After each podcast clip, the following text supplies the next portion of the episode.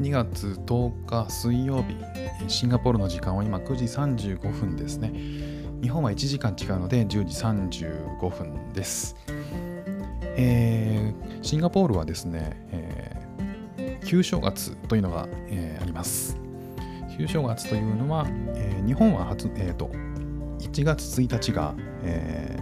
正月なんですけど、え、中華圏が中華の文化が、えー、一般的であるここシンガポールでは、えー、旧正月中国と一緒に旧正月というのが、えー、こちらでは正月お祝い事になっております。でそれが今週の金曜日から、えー、連休なんですね。金土日と連休でそこが、えー、旧正月の、えー、お祝いを街中で、えー、みんながやるっていう。どんなあのお祝いをするのかっていうのはあんまり僕はまだ分かってないんですけどとりあえず昨日一昨日かな、えー、息子のチャイナ服をですね、えー、買いに行きましたね。なんかスクールで、えー、っと、用意しろというふうに言われて、でああ、別にそれ用意するんだったら、どこでも買えるんだろうと思って、えー、っと、近くの、えー、っとモールに行ったんですよね。で、モールにいろんなあのお店もあるんで、まあ、どっかしらあるだろうなって、それだけね、なんかスクールで用意しろって、さらっと言われるぐらいなんで、と思って探したんですけど、これね、探せど探せどどっかにもないんですよね。で、えっ、ー、と、そんな入手困難なものを持ってこいってどういうこととか思ったんですけど、ね、検索すると、えーと、中チャイナタウンにはあると。チャイナタウンに、チャイナタウンのなんか普通のこう綺麗な洋服屋ではなくて、こう雑多に並んだ、こう、えっ、と、なんか、あの所狭しとこう区画で分けていろんなお店がバーッと入っているなんか施設みたいなのがあるんですよ。で、えーと、そういうところに行ってみたんですよね。そしたら、えーと、あるところにはあるって感じでした。えー、子供用なんで、もうサイズめちゃめちゃちっちゃいんですけど、えー、と2歳と3歳の子供用の、えー、チャイナ服、真っ赤な、えー、チャイナ服で、えー、と金色の刺繍、えー、が入っているものを、えー、購入しました。えっ、ー、と、明日午前中だけスクールがあるんで、そこでね、朝から来ていくという、えー、予定になってます。楽しみです。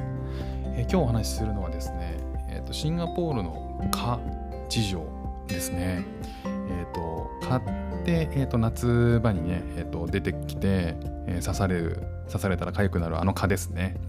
え、シンガポールはですね、え、蚊が今でもまあいます。えーと、シンガポール今今日26度なんですけど、まあ基本的には常にこう輝えるような状態だと思うんですよね。で、えーと、ちょっと油断すると蚊に刺されてしまいますね、今でも。で、えー、シンガポールはですね、この顔の発生を防止する努力を怠るとですね、高額の罰金や禁錮刑を課せられるらしいんですよ。とんでもないすごい法律があるんですよね。でもまあそもそもですけど、えーと、こっちではですね、えー、デング熱っていうのがあってそのデング熱にかかるリスクがあるから、えー、そういった、えー、リスクを回避するために蚊の対策をしているようなんですね。